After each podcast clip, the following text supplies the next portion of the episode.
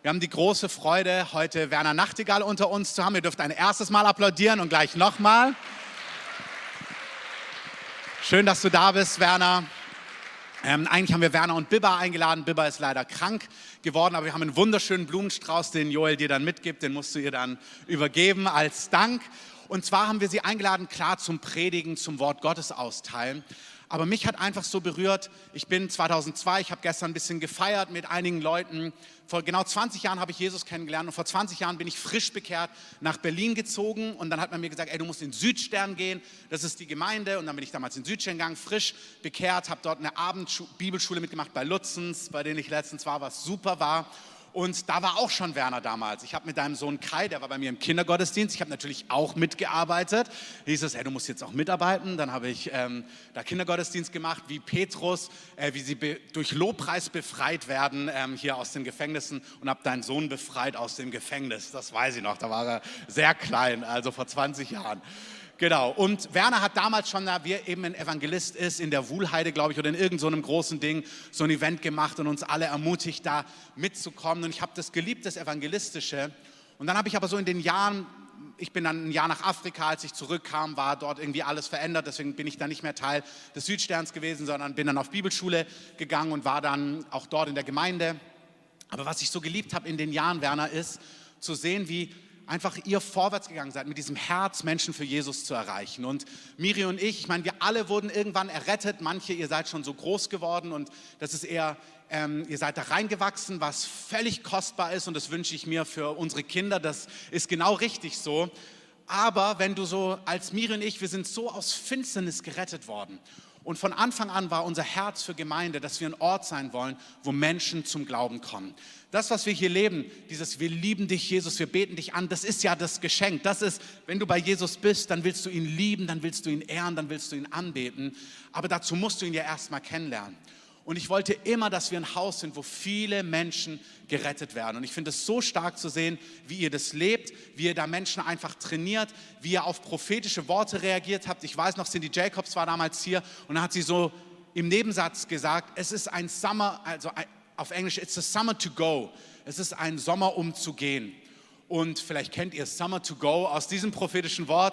Das hat Werner genommen, haben ihre Pläne umgestellt und haben gesagt, ey, wir machen, wir gehen diesen Sommer auf die Straße, wir machen dieses und jenes. Und immer wieder sind aus diesen Gehorsamsschritten auf den Heiligen Geist so starke Dinge entstanden, die unsere Stadt, unser Land segnen. Aber mittlerweile, ich weiß nicht, ob du mehr noch einen Satz dazu sagst, gibt es dieses Go-Movement. Das ist, wo weltweit wirklich Millionen von Christen ähm, ermutigt werden, gelehrt werden, mobilisiert werden, um das Evangelium zu teilen. Das ist klar, ist, jeder Einzelne kann das Evangelium weitergeben, kann in seinem Umfeld von Jesus reden. Und wenn alle das tun, wenn jeder Einzelne das tut, dann verändert sich so die ganze Welt. Und Werner hat weltweit Türen, die ihm geöffnet werden, wirklich zu allen großen Leitern, allen großen Denominationen. Und es ist wirklich so ein gestandener Dienst, der die ganze Welt berührt. Und das Büro ist hier gleich um die Ecke in Pankow in der Grabbeallee. Also so ein Welt, wirklich weltberührender Dienst. Und da dachte ich, ey, das wollen wir, da wollen wir nicht nur empfangen, das wollen wir auch ehren und richtig feiern. Amen. Ihr dürft gleich applaudieren, gleich, gleich, gleich, wenn der Werner nach vorne kommt. Was ich auch möchte, und das ist mein abschließender Satz, ist, Werner hat so eine richtige Glaubenssalbung. Manchmal als Deutsche, wenn wir dann hören, ja, Tausende hier und Millionen mobilisiert, das geht über unseren Kopf. Das kriegen wir gar nicht zusammen, weil wir nicht in Erweckungs, so richtig Erweckungsgebiet hier leben. Wir sind nicht Südamerika und Afrika, noch nicht. Aber unsere Herzen müssen da ganz weich sein, zu merken, Gott, du kannst so wunderbare Dinge tun. Und ich möchte, dass wir diese, diesen Glauben und diese Leichtigkeit für richtig große Dinge auch richtig als Gemeinde empfangen. Amen.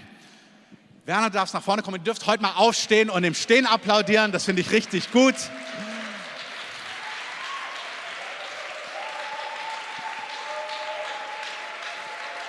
Vielen Dank, dass du da bist. Vielen Dank, ihr Lieben.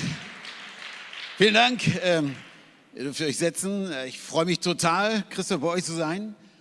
Ist ja doch schon eine Zeit her dass ich das letzte Mal da war, da war es unter Corona noch ein bisschen anders. Äh, wie viel Abstand? Heute dürfen wir zusammenrücken. Ja, ihr Lieben, wir dürfen Dinge erleben, das äh, kann man nur so beschreiben, wie Paulus das beschrieben hat, was kein Auge je gesehen hat, in kein Menschens Ohr gekommen ist, hat Gott für die bereitet, die ihn lieben. Liebst du ihn? Ihr Lieben, Gott hat eine Dimension für dein Leben. Und wir geben uns manchmal mit weniger zufrieden. Und ich möchte euch heiß machen, dass es mehr gibt. Deswegen habe ich gedacht, ich bin ja im Motorenweg, kann ich heute Morgen ein bisschen Gas geben. Also, ich erzähle erst mal kurz aus meinem Background. Ähm, ich bin aufgewachsen in Hannover ohne christlichen Hintergrund, aber mein Großvater war ein absoluter Erweckungsprediger. Ich habe ihn nie kennengelernt. Er wurde Zweiten, nach dem Zweiten Weltkrieg nach Russland verschleppt, war jahrelang in Sibirien im Gefängnis mit allem, was dazugehört. Waterboarding und unglaublich. Und er hat überlebt, weil er gebetet hat, äh, Gottes Wort gelesen hat. Und er hat immer eins gemacht. Am Freitag hat er für seine Familie gefastet und gebetet. Ich meine, wenn man sowieso schon fast nichts zu essen hat, dann noch zu fasten und zu beten. Und er hat auch für seinen kleinen Enkel aus Deutschland gebetet, Werner. Und ich glaube an die Power von Gebet. Ihr Lieben, glaubt ihr an Gebet? Ich glaube absolut an die Power vom Gebet. Ich war drei Jahre alt, da sage ich zu meiner Mutter, Mama, wer ist der Onkel mit dem weißen Gewand und den strahlenden Augen? Und ich bin ohne das hier aufgewachsen. Also bei uns gab es damals noch nicht mal ein Telefon. Jesus stand vor mir. Ich war 15 und ich habe Jesus gesehen im Traum. Und Jesus sagt, ich liebe dich. Und ich werde wach und ich frage mich, Gott, wo bist du? Ich war 18, ich kam von einer Party nach Hause und ich weiß, wie unsere Partys waren. Ich kann mir schwer vorstellen, dass ich nüchtern war. Und ich bin nach Hause gewankt und ich hatte eine Offenbarung, ich werde Gott als Missionar dienen und ich war fast wieder nüchtern. Ich habe nur ein Problem gehabt. Ich habe nie von Jesus gehört. Es hat mir keiner in Hannover von Jesus erzählt. Wisst ihr, wie viele Menschen in Berlin nicht das Evangelium kennen? Es war letzte Woche Winterdogo und ich war unterwegs auf dem Alexanderplatz noch ganz schnell, weil ich musste abends nach New York fliegen. Also war ich morgens schon unterwegs und traf ein junges Mädel und ich fragte, was feiern wir Weihnachten? Die hat überhaupt keine Ahnung gehabt. Die andere sprach von Coca-Cola, also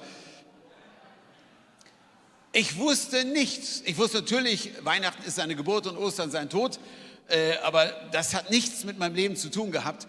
Und ich habe den Grund herausgefunden. In Hannover gab es damals ganz viele U-Boot-Christen.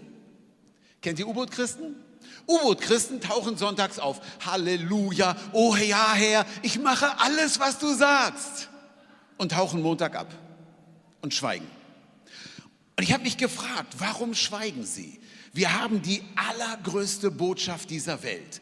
Wir, also ich meine jetzt mal ganz ehrlich, wir glauben tatsächlich, dass Gott selbst auf die Welt gekommen ist, hat sich an ein Kreuz nageln lassen, hat gesagt, ich bin eher bereit, am Kreuz zu sterben, als ohne uns die ganze Ewigkeit zu verbringen.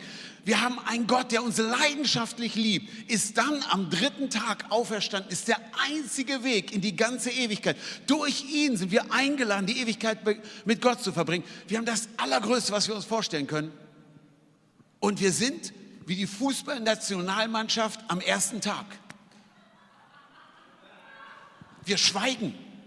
Und ich frage mich, warum wir schweigen.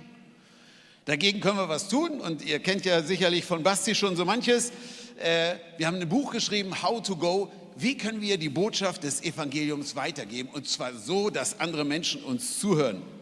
Also haben wir eine ganze, früher gab es so Traktate, das waren so Zettel, ai, ai, ai, ai, die Hölle wartet auf dich. Ich habe gute Nachrichten für Sie. Ach, wunderbar.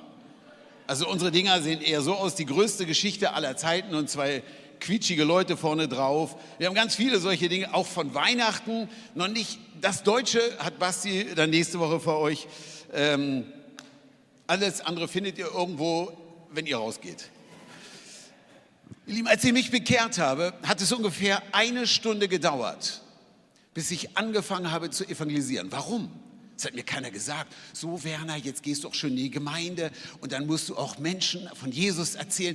Wisst ihr was, wenn ich von der Sache begeistert war, dann konnte ich nicht die Klappe halten.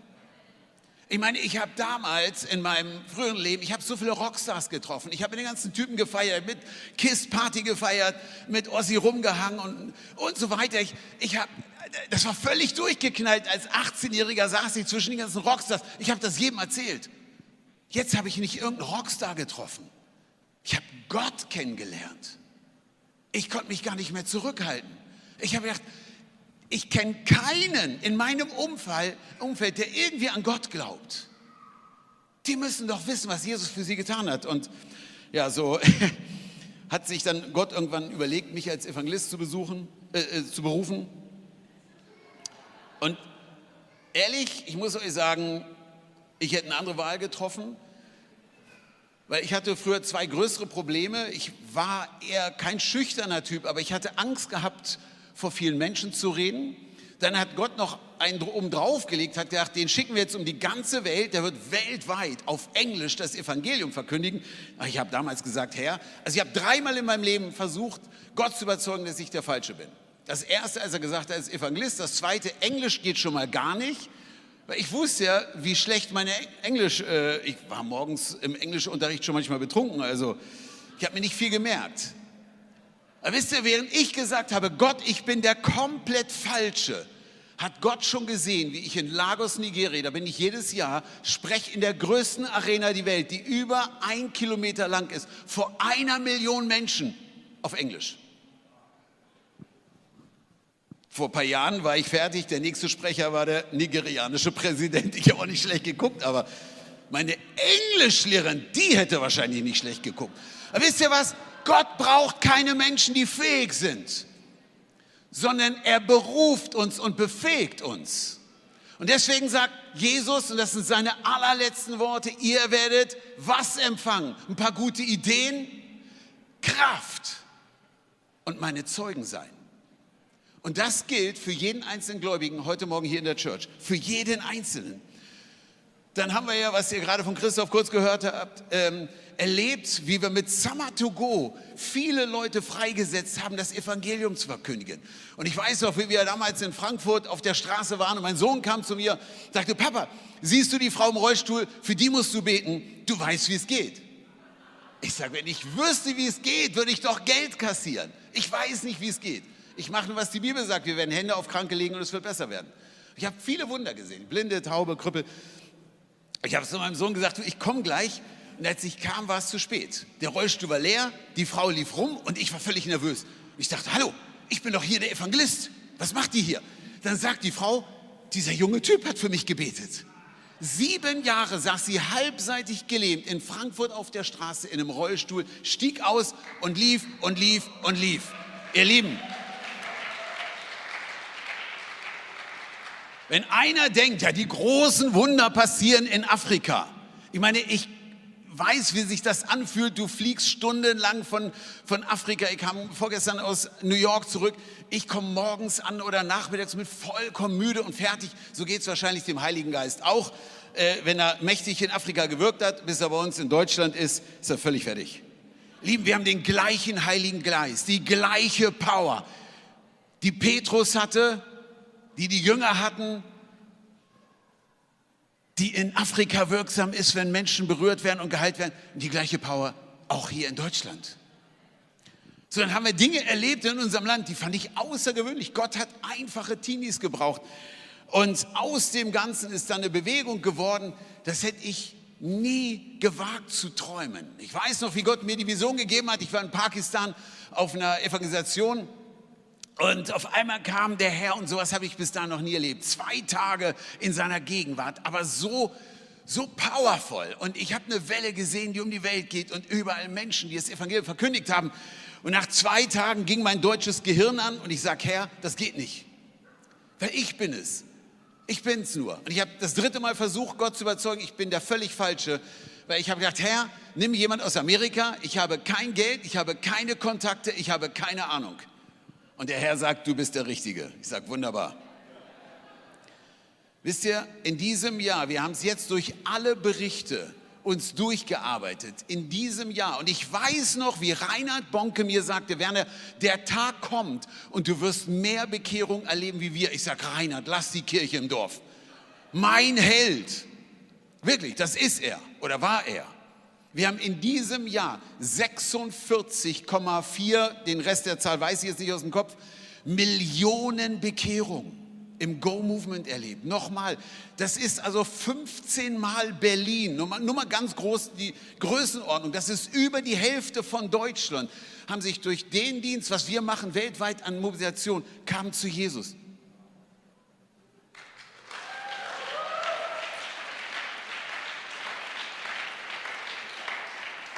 Ich muss sagen, mit sowas hätte ich nie gerechnet. Das sind Zahlen. Und wisst ihr was? Natürlich liebe ich Zahlen. Weil hinter jeder Zahl steckt eine Person. Und darum geht es bei uns. Es geht um Menschen, nicht um Zahlen. Und wir kriegen so viele tolle Berichte. Ich war gerade in der Dominikanischen Republik. Nur, ach, da könnte ich euch Geschichten erzählen, nur aus einem kleinen Land. Dort ist das Christentum von 12 auf 30 Prozent gewachsen im gesamten Land. Das ist ein Wachstum der Gemeinde um 150 Prozent. Nur letztendlich durch unsere Mobilisation für Evangelisation. Äh, als ich dort war, haben die 25.000 Menschen getauft als Frucht von dem ganzen Gomans. Und dann habe ich mit einem Pastor gesprochen, der mir ein paar Zeugnisse erzählt hat. Der hat im Gomans drei Gangs eingeladen. Die kamen alle und er sagte, die waren so gefährlich. Der hat richtig Muffe gehabt. Und er sagte, die Typen, die bringen sich gegenseitig um. Die waren total krass drauf. Dann hat das Evangelium verkündigt. Dann haben die am Ende einen Friedensvertrag unterschrieben, haben sich bekehrt und dann kam am Ende der Aufruf.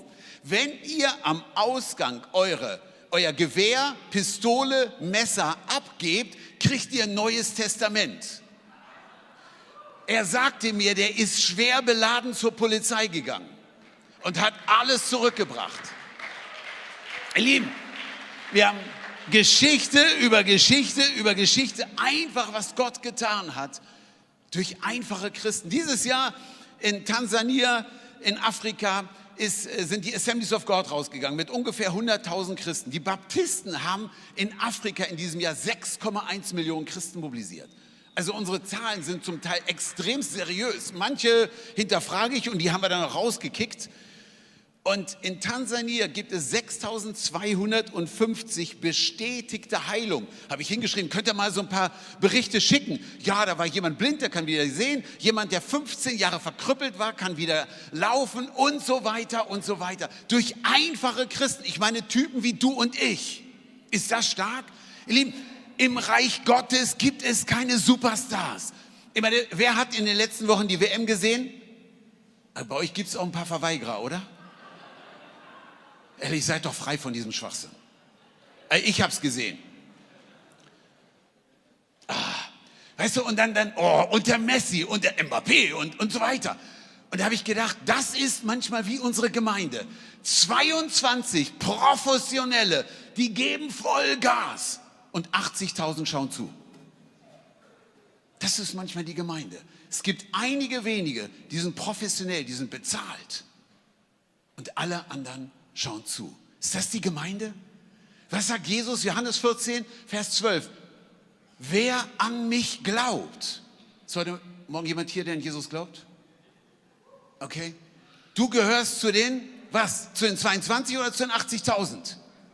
Zu den 22. Von den 80.000, da gibt es auch einige, boah, die haben, die haben so einen dicken Bauch, die kommen nicht mal übers Spielfeld. Aber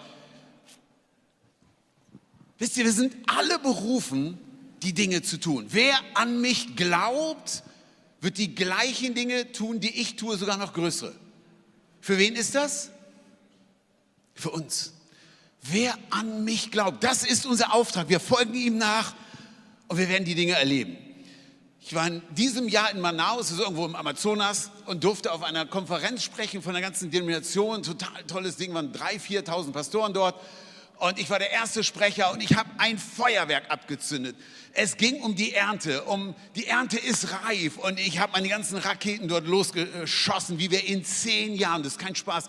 Ich war in New York letzte Woche mit Leitern wie Rick Warren, Top-Leitern aus der ganzen Welt, um zu beschließen, ihr Lieben, es gibt Hoffnung, in zehn Jahren wollen wir die Welt erreichen. Das ist kein Spaß jetzt. Bis 2033, stell dir mal vor, 2000 Jahre nach der Kreuzung der Auferstehung, würden wir als Gemeinde sagen, Herr, wir haben die Welt erreicht. Wäre das stark? Jeder Moslem hat das Evangelium gehört. Jedes unerreichte Dorf in Indien, jeder Punk in Kreuzberg. Ich meine, jeder, jeder, jeder hat das Evangelium gehört. Ob dann der Herr wiederkommt, wer weiß es. Ich hoffe es, meine Kinder nicht, aber sei es drum. Ihr Lieben, es gibt Hoffnung mitten in dieser Zeit. Corona haben wir irgendwie hinter uns gebracht. Jetzt geht es in der Ukraine weiter. Das sagt alles der Herr in Matthäus 24. All das kommt. Epidemien, Kriege. Aber was geschieht? Vers 14. das Evangelium wird in der gesamten Welt verkündigt. Ihr Lieben, wir leben in dieser Zeit. Meint ihr, der Herr sitzt im Himmel? Mit Corona hätte ich jetzt gar nicht gerechnet. Und jetzt auch noch der Putin. Ihr Lieben, Gott ist total in Kontrolle. Er ist der Herr der Ernte auch in Berlin. Und er will, dass Berlin erreicht wird mit dem Evangelium. Und den Star-Evangelisten habe ich dir schon vorgestellt. Das bist du. Gott will dich gebrauchen. Auf jeden Fall, ich war fertig mit meiner Botschaft, habe ich von einem jungen Typen gehört, der sagte, ach, was der erzählt hat, da war doch nichts Neues. Und dann sage ich zu dem ähm, Pastor, der sich so um mich gekümmert hat, ich sage, sag mal, in Manaus, was ist die schlimmste Gegend hier? Also wirklich die abgewrackteste, schlimmste Gegend. Er sagt am Hafen, also dort die total kriminellen, Drogenabhängigen. Ich sage, okay, heute Abend nach der Veranstaltung fahren wir dorthin und verkündigen das Evangelium. Dann sage ich zu dem jungen Typen, ich sag du, also der gesagt hat, das war ja nichts Neues, was der Werner gesagt hat. Ich sag du, wir gehen heute Abend dorthin, wo die, habe ihm so ein bisschen beschrieben, was dort los ist. Und er sagt, nee, ich, ich bleib lieber in meinem Hotel. da habe ich gedacht, wisst ihr was? Das ist das Neue, was ich habe. Tu es. Just do it. Nike, just do it. Wisst ihr, wie oft, insbesondere wir Pfingstcharismatiker, immer wieder wollen wir was Neues. Vergiss den uns, es gibt nichts Neues. Ich meine, wir entdecken immer wieder was Neues. Ich, ich, lese die Bibel seit 40 Jahren fast. Ich entdecke auch immer wieder was Neues. Aber so viel Neues gibt es nicht. Das Neue ist es, es zu tun. Das ist die Power. Es zu tun. was sagt Jesus? Wer meine Rede hört und sie tut, den vergleiche ich mit einem klugen Mann, der sein Haus auf einen Felsen baut, der meine Rede hört und sie tut. Just do it. Er sagt auch, was sagt ihr, Herr, Herr, aber ihr tut nicht, was ich euch sage. Wisst ihr, wenn wir ernsthaft glauben, dass Jesus, Gottes Sohn, am Kreuz für uns gestorben ist, auferstanden ist und lebt, wie können wir schweigen? möchte ich heute Morgen entzünden, zuallererst unseren Herrn zu erleben, aber dann auch von ihm zu reden. Wir haben die größte Botschaft. Also, just do it. Und es wartet eine Welt draußen, die ist so zerbrochen, die braucht uns. Gen Z habe ich gerade gehört. 45 Prozent der jungen Generation kämpft mit Depressionen. Wisst ihr, wir haben die größte Botschaft, die es gibt. Den einzigen Herrn, der uns erlöst, frei macht. So, jetzt kommen wir in Gottes Wort hinein und ähm, das hat ziemlich viel Speed, wenn man sich es mal anschaut. Markus 3, 14, 15. Jesus berief zwölf und danach noch viele mehr, zu denen du auch gehörst, damit sie Nummer eins bei ihm sind. Nummer zwei, damit er sie aussendet zu predigen. Und Nummer drei, damit sie Vollmacht haben. Unsere allerhöchste Berufung ist es, bei ihm zu sein. Die größte Berufung, die wir haben.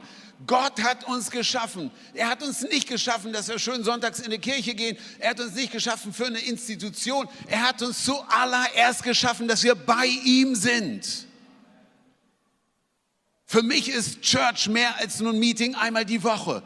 Ich habe Gottes Gegenwart, habe ich heute Morgen schon erlebt, bevor ich zu euch kam. Wisst ihr, Gottes Gegenwart ist da, wenn ich anfange, Gott zu suchen. Das ist die höchste Berufung, die wir haben, bei ihm zu sein. Jesus lehrt uns zu beten. Was sagt er? Vater unser. Ich meine, wir sind die einzige Religion, die zu dem allmächtigen Gott, dem Schöpfer des Universums, was sagen darf? Daddy. Mit allem Respekt. Gott ist kein cooler Kumpel oder er ist Gott. Aber wir dürfen solch eine enge Beziehung haben. Ich meine, ich habe drei Kinder. Wenn ich irgendwie lange weg bin und die sehen mich wieder, Papa, fallen Sie mir um den Hals. Warum?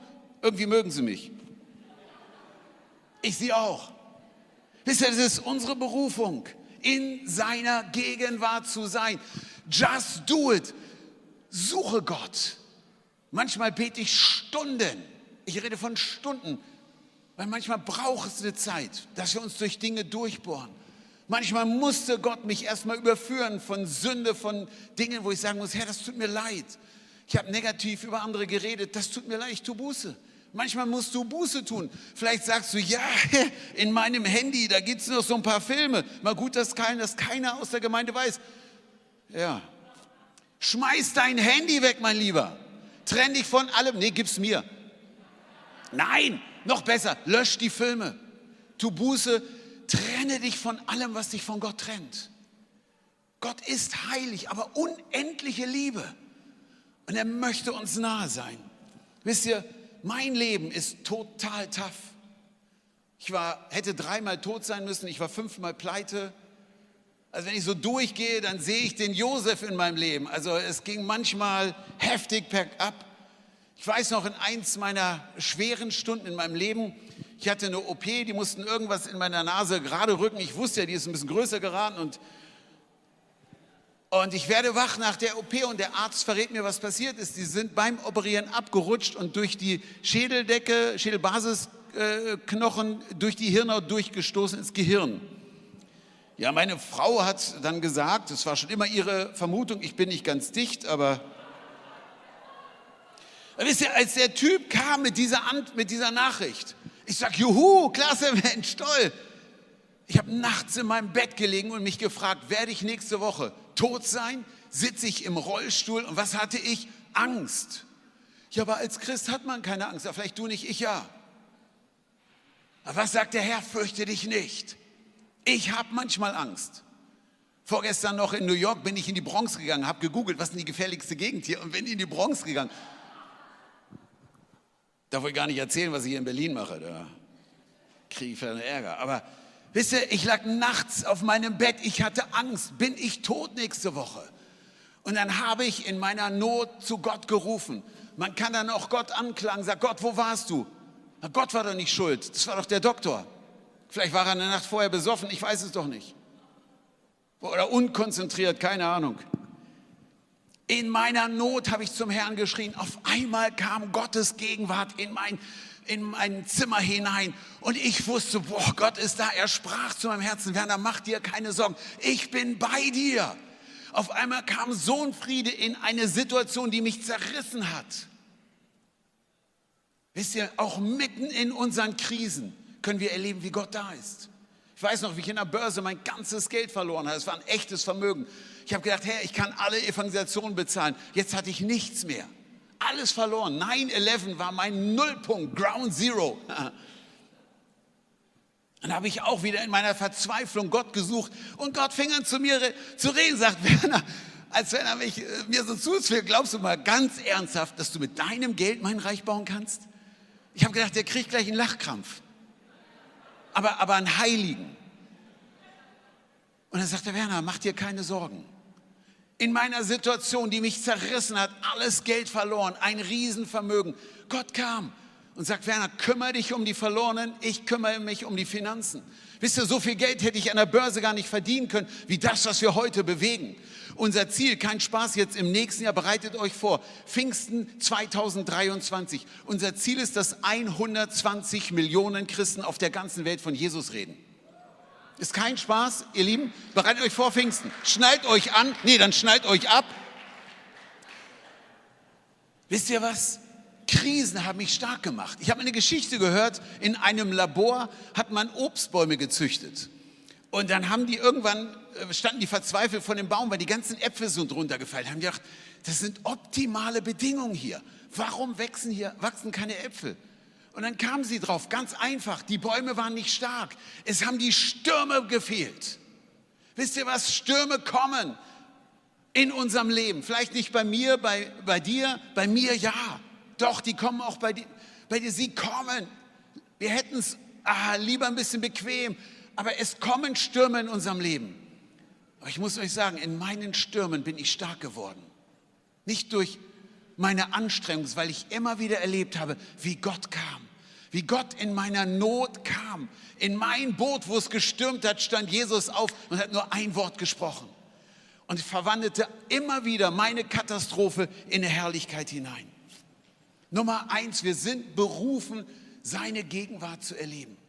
Ich weiß noch, wie ich im Kongo war und ich wusste, ach, bis wir hier loskommen, habe ich noch Zeit, mitten irgendwo im Regenwald und ähm, war am Beten und habe jetzt nicht irgendwie groß erwartet, dass das prophetische Wort vom Himmel kommt. Ich war einfach nur ein bisschen am Beten, aber Gottes Gegenwart kam.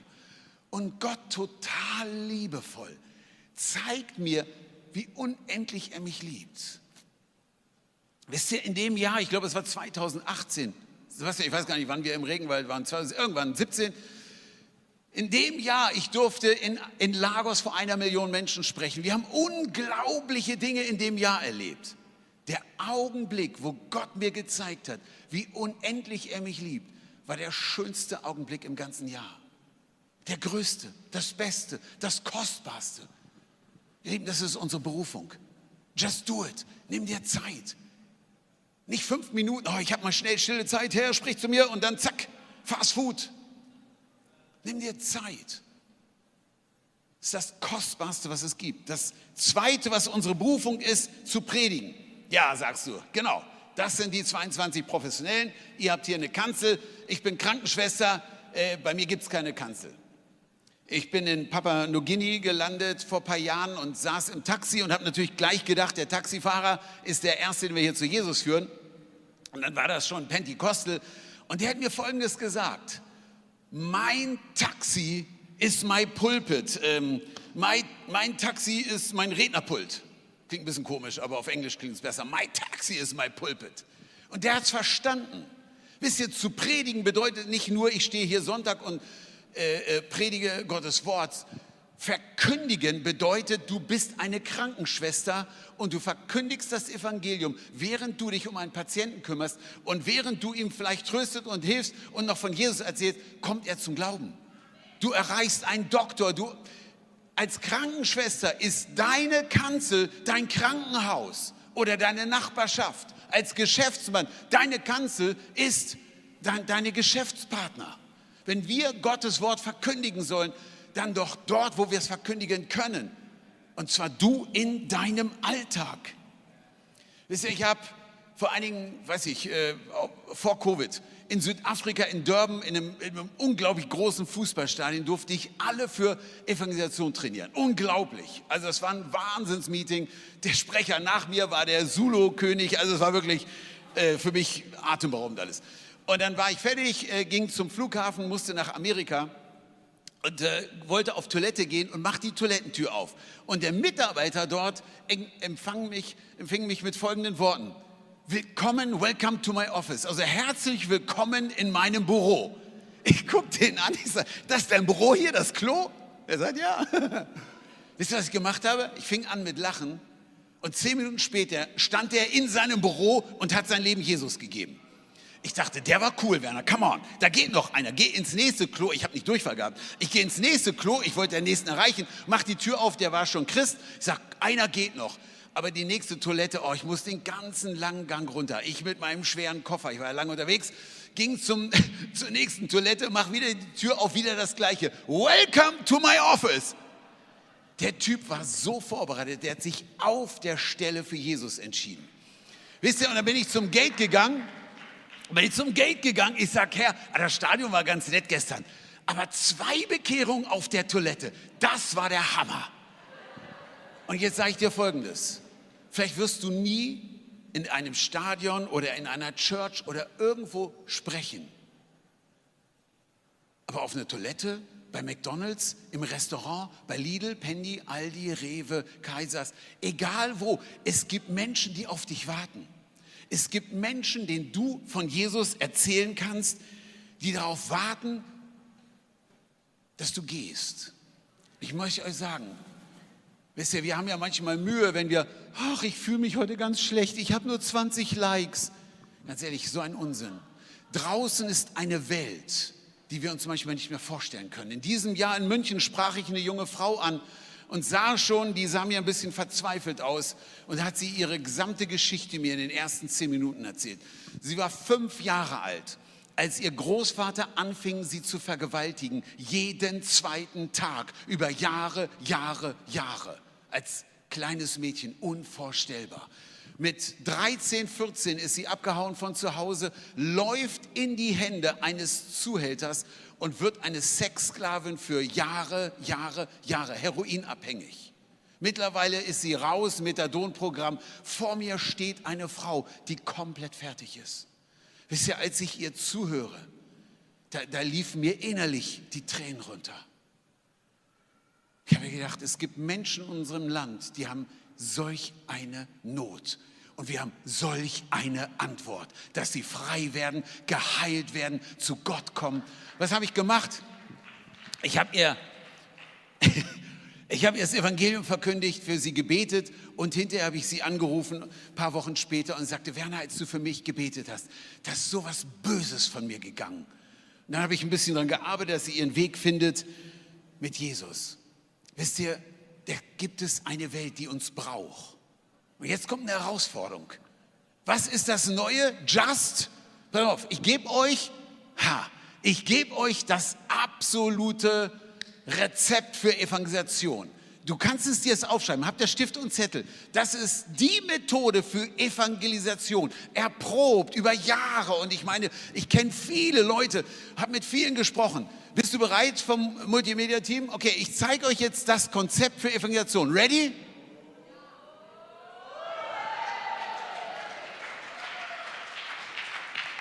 Vier Buchstaben. Du kannst es dir aufschreiben. Du kannst es dir merken. Aber wisst ihr was? Das Entscheidende ist, mach es. Mach es. Wisst ihr, manchmal sind wir so übergeistig. Oh, der Heilige Geist muss mich leiten. Ja, dann fang an zu gehen und der wird dich leiten. Ein parkendes Auto wirst du nicht lenken können. Fang an zu fahren, du wirst merken, wie der Heilige Geist, weißt du, wenn du jeden Morgen aufstehst und betest, Heiliger Geist, gebrauch mich heute. Könnt ihr euch vorstellen, es ist zwei Jahre her, Basti, Sebastian, ihr könnt es bezeugen. Ich habe euch ja gequält damals. Ich werde es wieder tun. Habe ich kurz vor Silvester ganz deutlich empfunden, dass der Herr mich herausfordert. Jeden Tag im nächsten Jahr, das war letztes Jahr 2021, jeden Tag vom 1. Januar bis Dezember, bis zum 31. Dezember, jeden Tag jemand von Jesus erzählen. Ich hatte Covid gehabt. Wisst ihr, was ich gemacht habe? Ein paar junge Leute von uns. Kennt ihr Lavu? Ah, ihr seid so heilig. Also ein paar doch. Ne? Ist so eine Dating-App, aber nicht wie Tinder. Also, oh, ähm, hier sind eher Leute drauf, die quatschen wollen. Wisst ihr, was ich auf der Dating-App erlebt habe? Wie ein junger Syrer mir erzählte, wisst ihr, ich kam aus dem Krieg. Und dann fragte er mich, glaubst du an Wunder? Der weiß ja gar nicht, wer ich bin. Ich bin nur ein Typ auf, auf Lavu, der quatschen will. Und er sagte, ich bin Moslem, ich kam aus dem Krieg nach Deutschland und ich war mental, ich, war, ich, war, ich bin fast durchgedreht. Und er war in einer, ach Mensch, Nervenheilanstalt, äh, Psychiatrie. Ich weiß nicht, was ich früher dazu gesagt habe, ist egal. Und er sagte, und er sagte mir eine Krankenschwester, glaub an Jesus, er wird dir helfen. Und dann sagt er mir auf dieser Dating-Plattform, glaubst du, dass Gott Wunder macht? Ich habe zu Jesus gebetet und ich war in der nächsten Woche frei. In der nächsten Woche frei.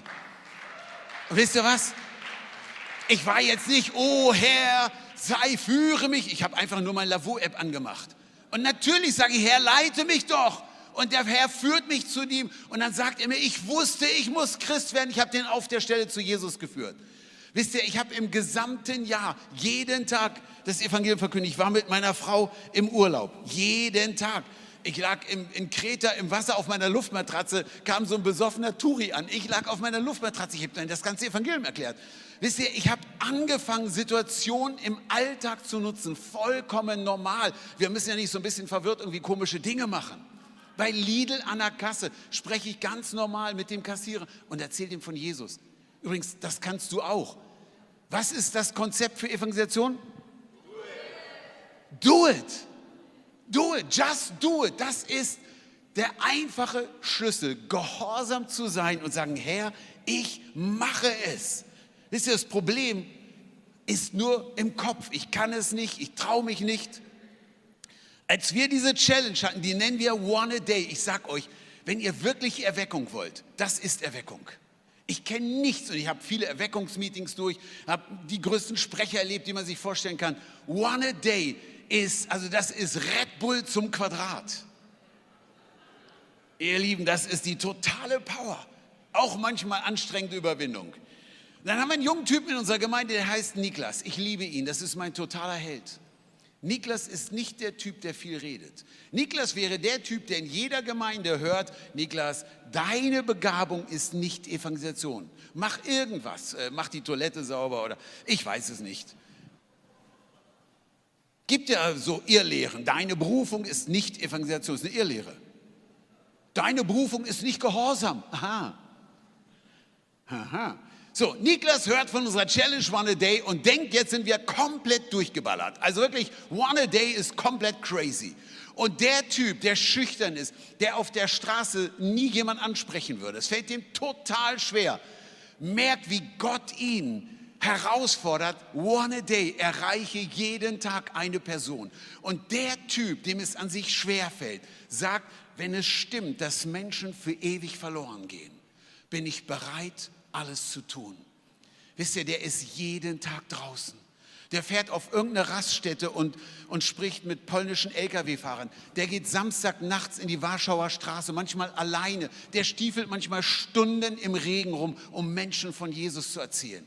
Wisst ihr, in Ewigkeit glühen diese Starprediger, Reinhard Bonke und Billy Graham. Wisst ihr, ich glaube, Niklas glüht mittendrin. Niklas glüht mittendrin. Wisst ihr, bei Gott gibt es keine Stars. Er will dich gebrauchen. Vier schnelle Punkte, wie du, vielleicht sagst du, one a day ähm, ist mir zu steil. Na, dann fang doch mit einer Person in der Woche an. Aber wisst ihr was? Ich habe erlebt, das ist eine tolle Abhängigkeit. Wisst ihr, es gibt Leute, die sind abhängig von Social Media, andere sind abhängig von Dingen, die sind nicht gut. Ich bin abhängig von One a Day. Ich habe gemerkt, es ist eine tolle Sucht. Wisst ihr, ich liebe es mittlerweile zu sehen, wie Gott in meinem Alltag wirkt. Ganz normal wirkt. Vier Punkte, die, die dir helfen, es umzusetzen. Nummer eins, entscheide dich. Und zwar heute Morgen. Heute Morgen kannst du sagen, Herr, ich möchte anfangen, in meinem Alltag, in meinem Umfeld, auf meiner Arbeit, wo ich lebe, Menschen zu erreichen. Und dann kannst du in deiner kompletten Verzweiflung zu Gott schreien, dass er dich erfüllt mit dem Heiligen Geist, weil das hat er ja versprochen. Nummer zwei, entdecke dein Umfeld und du wirst merken, Mensch, ich bin ja in Berlin, hier gibt es ja noch Ungläubige. Tatsächlich. Also dort, wo du lebst, dein Nachbar, dein Arbeitsplatz, dort, wo du bist, gibt es Menschen, die noch nie das Evangelium gehört haben. Dann Nummer drei, jetzt kommt die totale Power. Do it. Fang an, es zu tun. Bete, Heiliger Geist, was soll ich heute machen? Und auf einmal, manchmal ergeben sich nicht die Situation. Ich muss sie manchmal erzwingen und ich tue es.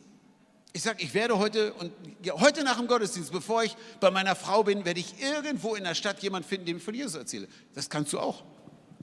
Und das vierte ist, und das macht richtig Spaß, ich feiere es. Ich feiere meine persönlichen Erfolge. Die schreibe ich auf. Das, was ich erlebe, sieht normalerweise kein Mensch. Äh, wir machen äh, regelmäßig Fernsehsendungen, das sieht man nicht in unseren Fernsehdingern. Das schreibe ich auf und ich feiere es und ich freue mich, was Gott tut. So, und jetzt der letzte Punkt und dann beten wir und es ist auch langsam die Zeit um. Nummer eins, do it. Erlebe Gottes Gegenwart.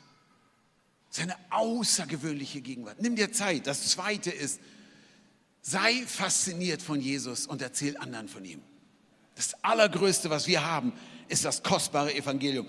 Und jetzt das dritte, du bist berufen, Power zu haben, Vollmacht zu haben. Was hat Petrus gesagt? Apostelgeschichte 3, Gold und Silber habe ich nicht. Ja, so kam ich mir vor zehn Jahren auch vor, als ich bisher mich berufen hatte. Ich habe Gold und Silber, Dollar und äh, Euros habe ich alles nicht. Aber Petrus hatte eins. Aber was ich habe, gebe ich dir. Und der Krüppel war geheilt. Der Arzt konnte ihm nicht helfen. Dr. Jesus konnte ihm helfen. Petrus wusste, er hat etwas. Ich weiß noch damals, so kurz nach dem Mauernfall, ist schon lange her, die meisten kennen das nur aus Geschichtsbüchern, 89, äh, meine Frau und ich sind dann immer mal gerne nach Ostberlin gefahren, weil man konnte für 20 Ostmark, das war so Monopoly-Geld, ähm, konnte man toll essen, das Auto voll tanken, also was man mit 20 Mark alles machen konnte. Und dann saßen wir in so einem äh, Restaurant und der Kellner kam und er fing an, uns vorzulesen, was sie alles nicht haben. Also wir haben nicht, und dann sagte, erzählte er, ich sag, Sie, warten Sie, erzählen Sie mir doch lieber, was Sie haben. Meine Frage ist, was hast du? Petrus wusste, was er hat. Er wusste, Gold und Silber habe ich nicht, aber er wusste, ich habe etwas, was der Krüppel braucht.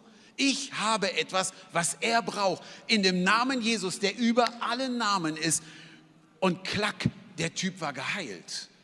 Wenn wir an Jesus glauben, wenn wir ihn kennen, ihr Lieben, wir haben etwas. Ich fühle das nicht. Das geht auch nicht nach Gefühl. Wisst ihr, wir erreichen gerade einige sehr interessante Menschen in Berlin. Mehr darf ich nicht sagen. Manche davon kennt man. Die sind zum Teil sehr gefährlich. Also ich versuche es irgendwie breit zu umschreiben. Und dann saßen wir zwischen den Typen, die zum Teil ziemlich krass sind und wo man eher Angst kriegen könnte und erzählen so, was Jesus tut und, äh, und so weiter. Und es war wirklich faszinierender Abend. Und dann sagt dieser eine zwischen diesen Typen, die an sich ziemlich brisant und gefährlich sind, sagte der eine, also hier, ich habe einen Unfall gehabt letzte Woche, ich kann nicht mehr laufen. Und der andere sagt, ja, ja, den müssen wir mal rumfahren. Und wir erzählen ihnen gerade, was Jesus tut, wie Menschen geheilt werden und jetzt die Stallvorlage vor denen zu beten. Aber jetzt stehen wir vor Typen, ai, ai, ai, die willst du nachts nicht treffen. Da habe ich gedacht, was machen wir jetzt? Komm, wir beten für den. Kennst du das? Was passiert, wenn nichts passiert? Aber mein Lieber, was passiert, wenn was passiert? Wenn was passiert. Wir legen dem die Hände auf. Ich sagte, oh Herr, das ist jetzt eine Nummer. Beten für den. Der steht auf. Ich dachte, jetzt bin ich gespannt. Oh, der war wirklich lustig. Dann fängt er an rumzulaufen. Dann fängt er an zu springen und sagt, was ist das denn? Das gibt's ja gar nicht. Der ist komplett ausgerastet. Eine halbe Stunde sagt er, das geht gar nicht. Ich konnte nicht mehr laufen. Ich bin.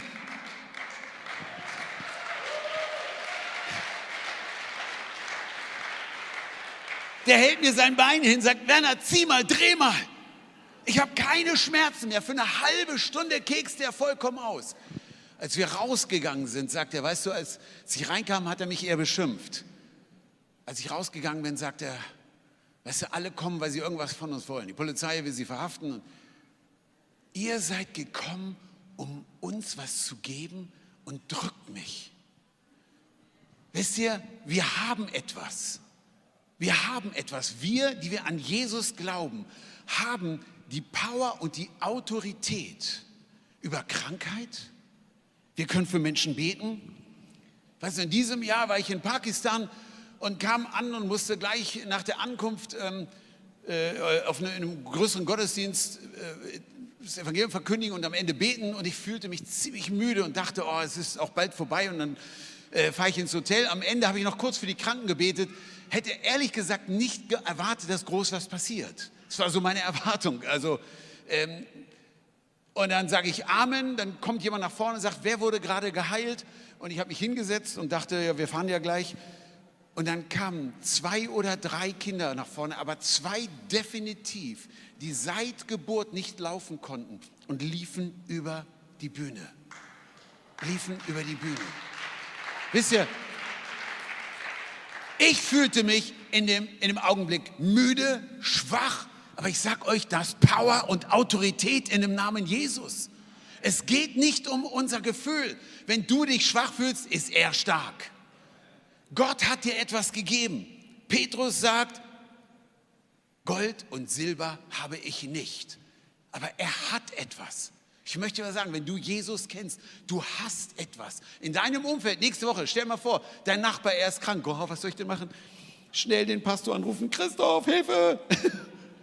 Wisst ihr, du hast etwas. Wir brauchen nicht die 22 Professionellen den ganzen Tag. Wir müssen die 80.000 aktivieren.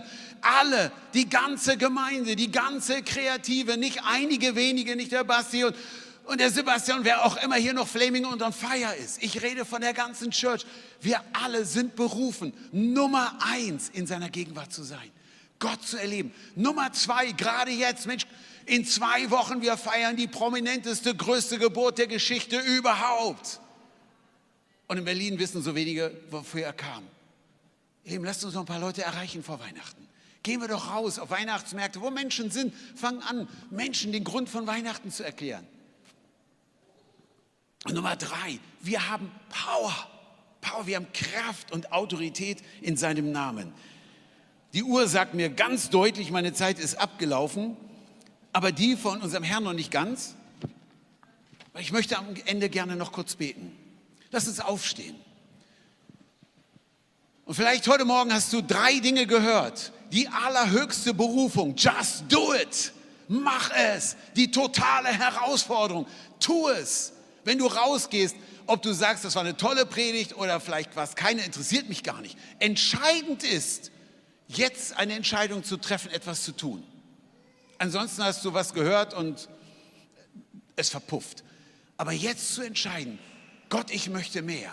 Ich muss euch sagen, es gibt Dimensionen in seiner Gegenwart, bin ich mir ziemlich sicher, die haben wir noch nicht erlebt. Es gibt noch viel mehr. Viel mehr.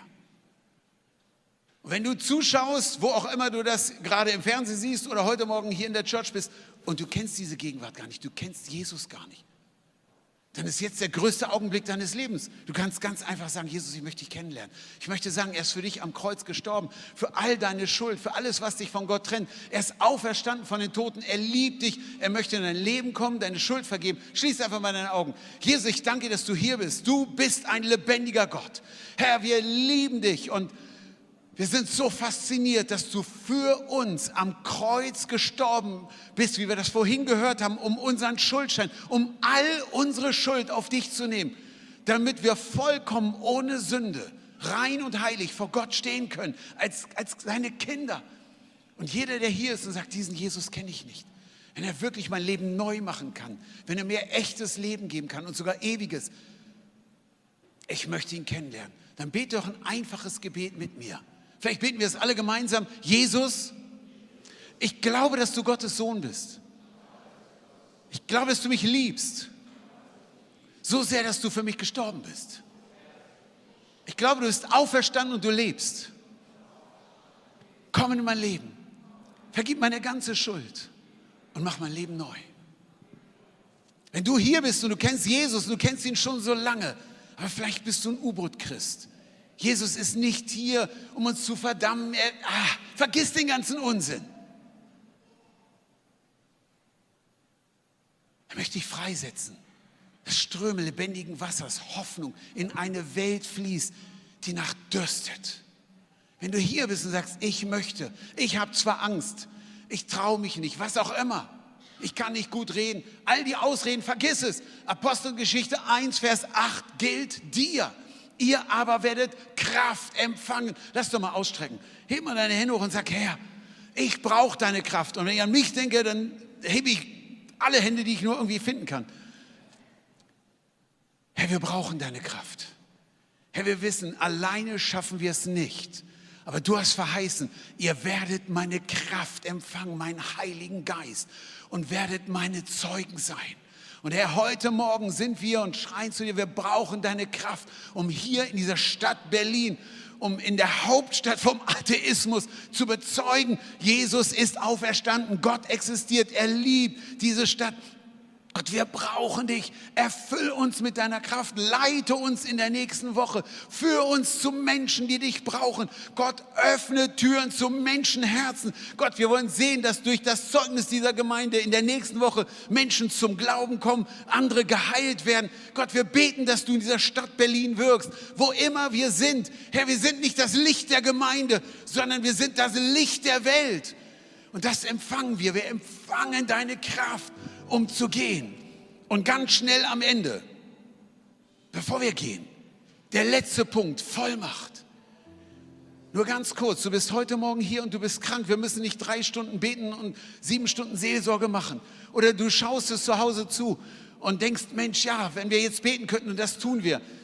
Leg mal ganz schnell deine Hand auf die Stelle deines Körpers, wo es weh tut, wo du krank bist, wo du Krebs hast. Und ich will dir eins sagen, in Gottes Gegenwart ist alles möglich. Habe ich so oft erlebt. Herr, wir danken dir, in deiner Gegenwart ist alles möglich. Du bist der Herr, unser Arzt. Bei dir sind alle Dinge möglich. Und ich bete, Herr, dass du jetzt kommst mit deiner heilenden Kraft, dass jeder, der Schmerzen hat, in dem Namen Jesus befehle ich das, befehle ich, dass der Schmerz geht in der Autorität Christi jegliche Form von Krankheit in dem Namen Jesus. Ich breche die Macht der Krankheit von Krebs, was auch immer dein Problem ist, in dem Namen Jesus. Dein Herzleiden, dein Rückenproblem. In dem Namen Jesus empfang Heilung. Herr, du bist unser Arzt. In seiner Gegenwart empfang Heilung jetzt. Herr, wir wollen dir sagen, dass wir dich lieben. Jesus, du bist das Allergrößte. Herr, jetzt in dieser Zeit, wo wir feiern, dass du in die Welt gekommen bist, mit einem Ziel,